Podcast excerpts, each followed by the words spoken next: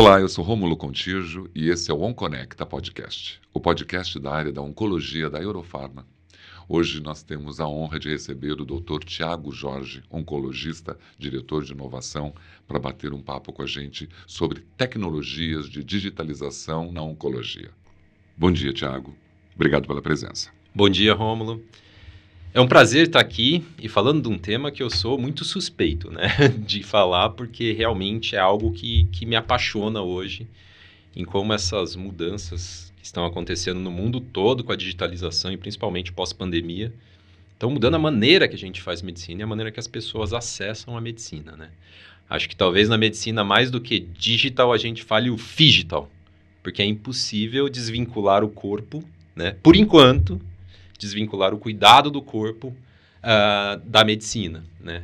Então é um fato que a digitalização pode melhorar e prever, prever né, o, com é, o, o, diagnóstico, com antecedência, isso é fato. É, o diagnóstico eu acho mais difícil. Ah, é? O diagnóstico eu acho mais difícil hoje, até porque, uh, principalmente quando a gente fala em oncologia, a gente está falando de algo multifatorial, não é uma infecção que causa, né? Depende de muitas outras coisas. Seu estilo de vida, qual a ingesta que você teve e assim por diante. Mas é possível sim. Existe um case. Se antecipar, né? É, você ter uma noção de quem está em risco, e acho que essa é a grande sacada, tá?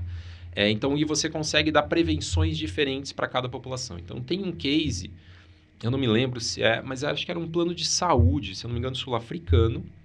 E eles tinham também uma fintech junto. Então eles tinham cartões de crédito. E eles fizeram um programa de acesso a uma cadeia de supermercados com desconto se usasse o cartão de crédito deles. E qual foi a sacada? Através do que o paciente comprava, eles conseguiam saber o risco desse cara ficar doente, no geral. Né? Então, Passou cigarro no cartão, passou bebida, que tipo de, de comida ele comia, eram ultraprocessados, eram vegetais e assim por diante. Ele consegue ter uma noção do que aquele paciente está em risco de. E a gente já vê outros, por exemplo, o meu seguro de vida me manda toda vez a questão de tipo, ó, oh, quer fazer parte do nosso programa? Você vai receber um wearable e a gente vai te dar dicas de saúde. Eu não acredito que sejam dicas de saúde. Eu acredito que seja, ó, estamos sabendo aqui quem vai dar prejuízo na nossa carteira. Entendeu?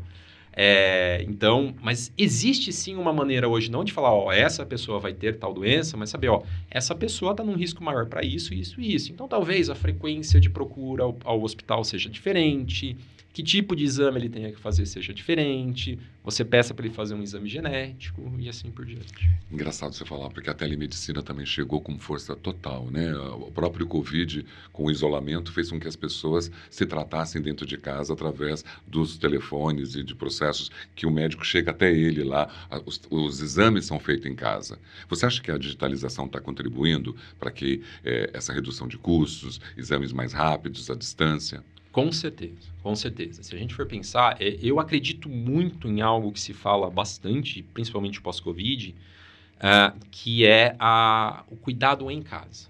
Né? Então, assim, pós-Covid, com a dificuldade de acesso aos sistemas de saúde, uh, isso se expandiu. Então, a gente já tinha é, usos de telemedicina e, na verdade, telecuidado, acho que mais do que telemedicina, telecuidado, em países. Por exemplo, na Austrália se faz quimioterapia em casa há muito tempo. Mas depois do Covid, a gente começou a ver essas ações em outros lugares. Tem um case muito interessante da Universidade da Pensilvânia, é, da UPenn, onde eles já tinham um programinha programando fazer quimioterapia em casa. E aí no Covid, quando eles já tinha começado, mas tinha muita questão que o médico, pô, isso, pô, como que vai fazer em casa? Os próprios pacientes se sentirem seguros, né? medo de fazer em casa. E aí fechou tudo, eles, pô, beleza, você tem que fazer, tem que fazer em casa. E foi uma satisfação absurda para os pacientes. A gente tem relatos assim do pacientes falando: eu me senti vivo de novo, porque antes, para eu tomar uma injeção de cinco minutos no hospital, eu tinha que fechar minha agenda do dia inteiro. Porque é o transporte, é a entrada no hospital, é o check-in. E agora vem uma enfermeira em casa e me faz. Eles fizeram, eu falava, ah, tá, mas isso é fácil. Mas eles fizeram quimioterapias de cinco dias seguidas na casa do paciente. E eles convenciam, e esse paciente ficava internado esses cinco dias. o número de reações foi baixíssimo, os pacientes iam e saíam de casa, então eles não precisavam ficar dentro de casa tomando a quimioterapia, eles fizeram ah, como se fossem dispositivos de infusão. Ah, e mais interessante, eles convenceram o hospital de que valia a pena fazer isso, porque eu deixava cinco, o leito livre por cinco dias e para o hospital, naquele momento, era muito mais vantajoso internar pacientes, uh, financeiramente vantajoso, pacientes que iriam fazer cirurgias e que ficavam internados um, dois dias, do que uma quimioterapia que, do ponto de vista de, de, de lucro, o lucro era muito menor e que eu fechava aquele leito por cinco dias. Então, por isso que eu falo, isso muda completamente a maneira como a gente vê o sistema de saúde, como vão ser as coisas. E estão chegando, por exemplo, agora, tem, eu vi recentemente um estudo de um, de um aparelhinho uh, coreano, se não me engano, não é um aparelhinho, é um aparelho grande, mas que consegue dar um resultado de um exame chamado célula tumoral circulante, que basicamente consegue me dizer se a quimio está funcionando ou não em pouquíssimo tempo e que o resultado sai em duas horas. A pessoa não tem que se deslocar para ir para até o hospital fazer o exame. Acho que isso provoca mentalmente um conforto, uma tranquilidade que contribui em tudo. Né? Hoje eu também faço todos os exames em casa né? Os laboratoriais, laboratoriais vão em casa. Agora, os profissionais também de saúde também se beneficiam da digitalização para suas capacitações, para seus treinamentos, para sua evolução em habilidades? Com certeza, com certeza. Acho que o grande exemplo disso é a própria ASCO, né? Então a gente tinha uh, 10, 15 mil pessoas, não vou lembrar os números corretos, uh, dentro de uma ASCO, e aí contando desde médicos até uh, outros profissionais de saúde, mas até pessoas envolvidas, né? Então, na indústria farmacêutica e assim por diante. E agora a gente tem 40, 50 mil porque tem um acesso online, ao vivo, né? Então, o que isso traz uh, de possibilidades de uma pessoa que está lá no interior do Pará, com acesso à internet, a ver o que acabou de sair, é muito interessante. A grande questão é o que isso impacta, né? Porque aí a gente tem toda a construção da saúde. Beleza, eu sei que aquele remédio é revolucionário, foi apresentado o resultado na ASCO, eu tive acesso, então hoje eu não dependi de, por exemplo, chegar, e, e, isso é uma coisa que a indústria farmacêutica é muito importante no Brasil, que é a disseminação de conhecimento, né? Então, muitas vezes, muitos médicos ah, tinham os últimos estudos porque a indústria chegou e trouxe para ele né, o estudo, eles dão esse acesso. Se a gente for pensar, ainda é bastante inacessível. Uma, uma assinatura de uma, de, um, de uma grande revista é 500 dólares por ano, né? Então, isso é muito caro para o nível brasileiro, né? Então, você não vai... E aí tem aquela revista, outra, outra, outra, outra, outra. Então o conhecimento mudou, porque primeiro, os congressos são acessíveis, então eu tenho o right on time, né, que a gente fala conhecimento. Segundo, é, a gente tem esses agregadores de, de conhecimento, então uma maneira que eu me atualizo, eu sigo pessoas, é, cientistas no Twitter. Não para ver só a opinião deles, mas também porque muitas vezes eles dão a dica, ó, oh, saiu no Journal of não sei o quê. Um journal que eu não estou acostumado a olhar normalmente, mas saiu um estudo interessante que impacta na minha prática. Então eu fico sabendo, eu crio o awareness de que aquilo existe e puxo para eu dar uma lida. Por outro lado, isso traz uma ansiedade absurda do tipo, cara, saíram 20 artigos hoje e eu li um, né? Então são esses tipos de coisas, mas aí você começa a criar trilhas de conhecimento online para que a pessoa tenha uma atualização, né? Então você começa a trazer esse cuidado essa de, de, de atualização para uma maneira muito mais orgânica na vida do médico. Né? Mas existe também eh, a questão ética, né, da privacidade, porque quando você fala de digitalização, você fala, né, da exposição através desses veículos tecnológicos, como fica essa questão, né? Eu corro o risco de repente de estar exposto a algo pessoal meu nesse processo tecnológico dentro Não, do tratamento? Com certeza, com certeza. É, isso sempre vai ser um problema. Acho que as questões éticas elas costumam vir sempre depois do que aquilo já chegou. Né? Mas eu acho que a gente tem uma mentalidade um pouco uh, conservadora demais nesse sentido. Não estou questionando a questão da privacidade, mas do quanto a gente dá valor ou não à privacidade, principalmente em saúde. Tem alguns estudos que mostram que, a depender da idade do paciente, ele está disposto a doar seus dados ou não.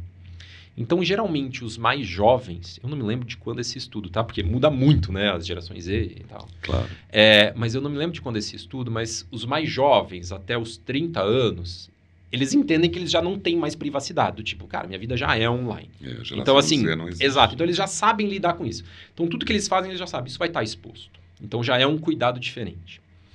Os de 30 a 50 anos eram aqueles, eu não quero nada online. Eu não quero que ninguém saiba da minha vida. é. E do ponto de vista de saúde, tá? De dados de saúde. Os de 60 anos pra cima, assim, cara, dá pra todo mundo porque eu quero que isso ajude as outras pessoas. Claro. Então, este é o ponto. É, vai estar, a gente precisa com certeza regulamentar e ter cuidado, principalmente do ponto de vista do quanto aquilo vai trazer malefícios para pessoas. A gente já tem é, cases, por exemplo, de planos de saúde nos Estados Unidos que eles criaram algoritmos ah, de meio que segmentação de pacientes. Pacientes que precisavam de, al- de muito cuidado, pacientes que precisavam de médio cuidado e baixo cuidado. E é muito interessante que quando eles olharam, tinha raça como um dos fatores que colocavam pacientes que eram muito doentes, entre aspas, precisavam de muito cuidado, mas que entravam no médio cuidado. E eles viram que pessoas ah, de ascendência, os afro-americanos, tinham menos cuidados. Né? Eles eram, eram, pelo ponto de vista clínico, pacientes de, de muito cuidado, mas eles eram colocados em médio cuidado. Só que o mais interessante é que no algoritmo não entrava é, né, a, a raça, a etnia. Então foi muito interessante porque eles viram que, na verdade, o que acontecia? Os próprios cuidadores tinham um viés de cuidar pior dos pacientes afro-americanos, e mesmo que não se olhasse a etnia deles, você tinha dado já um cuidado pior, então por isso o algoritmo entendia que eles precisavam de menos cuidado. Você tem um pé no futuro incrível, a gente percebe isso. Faz parte das atribuições de um profissional, de um diretor de inovação? Ah, com certeza, né? A gente tem que se preparar muito mais para o que vem, mas muito mais para saber como lidar com isso quando chegar. Sempre foi assim? Você, desde criança, olhava o futuro desse jeito? Não, não, não, não. Eu, eu falo assim que ah, eu sempre fui um, um cara, digamos, inconformado, tá? É, e o que, que eu digo inconformado? É, do ponto de vista cultural, até do ponto de vista de ter feito medicina, olhando para trás hoje e olhando se eu tivesse um, um meio diferente, talvez eu não tivesse feito medicina, tá? Por que, que eu digo isso? Ah, venho de uma cidade que na época tinha 200, 250 mil habitantes, do interior, do momento onde a- as viagens e assim por diante eram coisas não muito comuns.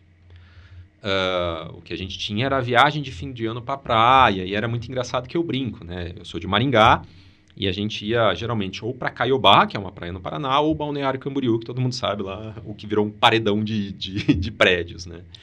É, e era muito engraçado porque eu falava, Maringá muda para Balneário Camboriú no fim do ano. Eu encontrava os mesmos amigos que eu andava em Maringá e todo mundo tinha ido assim, sem combinar, né? Mas você encontrava as mesmas pessoas lá. É, então, assim, do ponto de vista de conhecer o que acontecia fora, era pouco, né? Então, eram por livros, né? Vira eu estava na biblioteca, pegando livros e assim por diante, mas sempre muito mais olhando para o passado. Até que quando começou a chegar a internet de verdade, e principalmente quando eu, eu vim para São Paulo, meu mundo abriu, assim, do tipo, pô, tinha gente que fazia história e estava trabalhando no mercado financeiro. Quando eu estava em Maringá, eu achava que isso era impossível, né? Eu falava, o que, que tem a ver história com o mercado financeiro? Então eu entendi o mundo muito como uma caixinha. Tipo, se você entrou nessa caixinha, as outras caixinhas que estão dispostas para você são essas. E a gente está vendo que não. Que hoje existe é, uma sinergia entre especialidades, entre práticas e assim por diante, que é muito maior do que era antigamente, principalmente por causa dessa digitalização. Eu falo, eu, eu, eu, eu me desafiei, meu último grande desafio foi ter entrado num MBA. E quando eu entrei no MBA, primeiro de voltar para a aula, né? E fez gestão de negócios. E, e esse é o ponto. Eu faço um MBA executivo geral. Eu fiz questão de não fazer em saúde.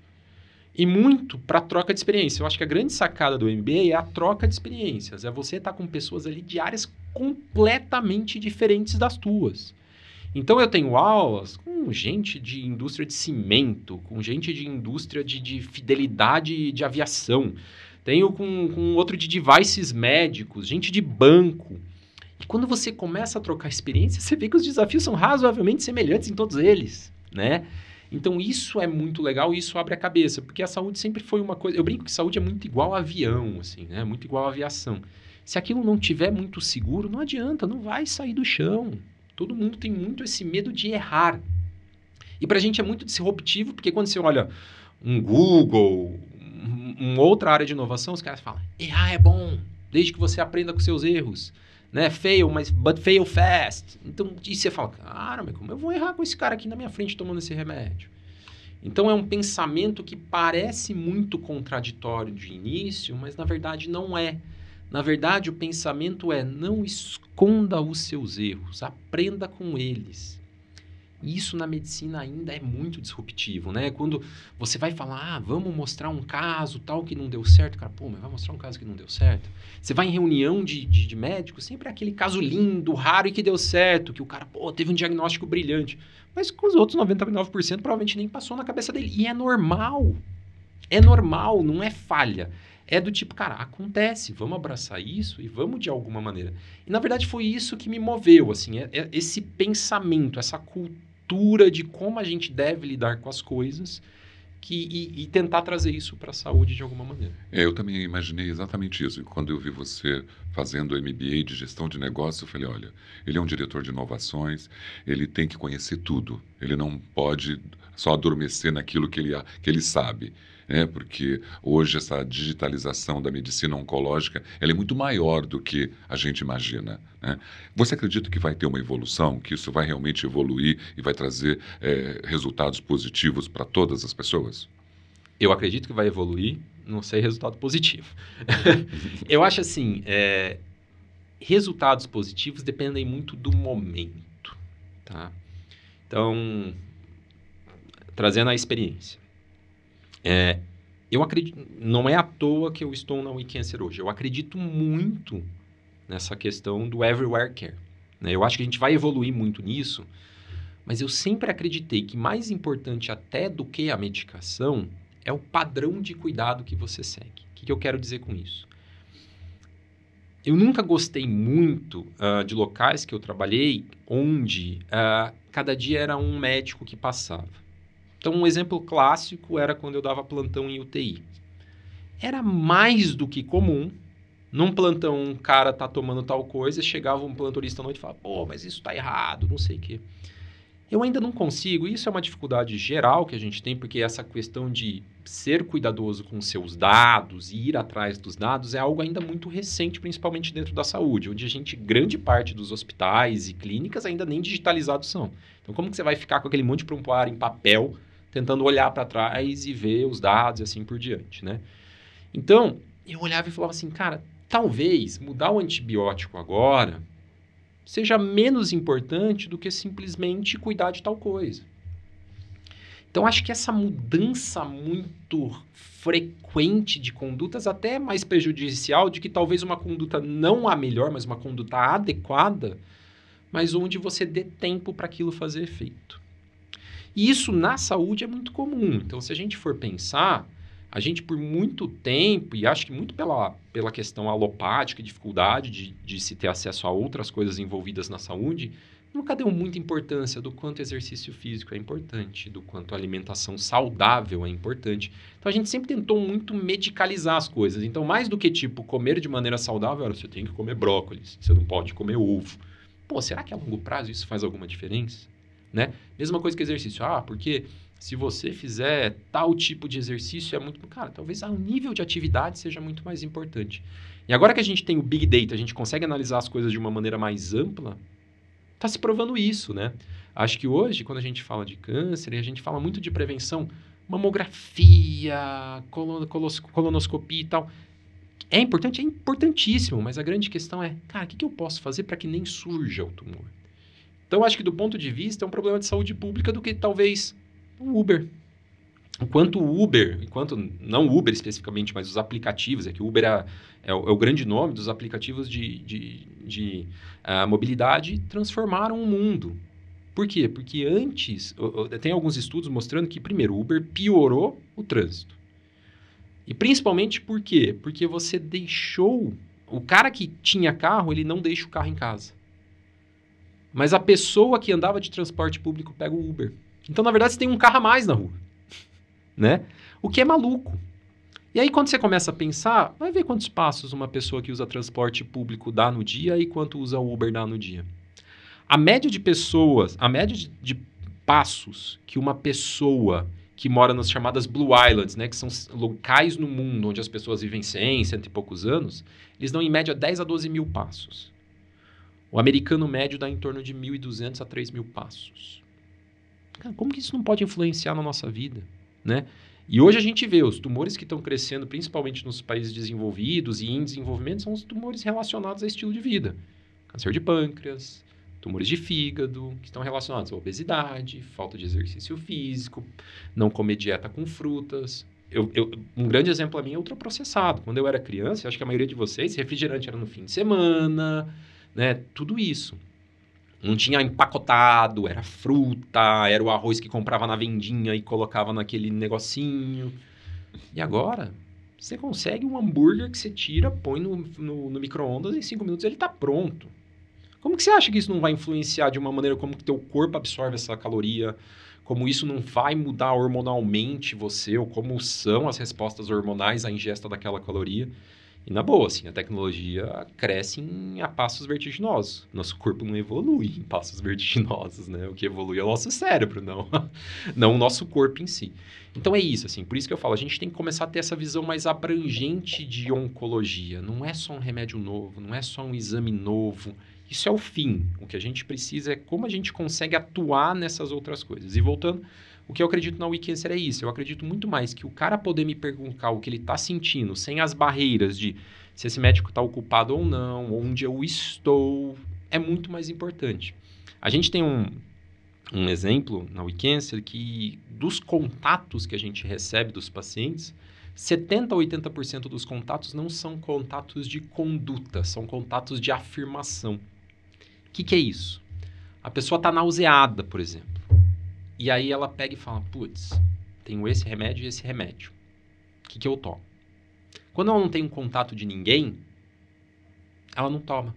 E aquilo vai piorando até o momento em que ela começa a vomitar e aí não tem muita conversa, vai ter que ir pronto-socorro, tomar soro e assim por diante. Se naquele momento ela ligasse e falasse: Ó, oh, tô com tal remédio aqui em casa, tenho um comprimido de metoclopramida, posso tomar?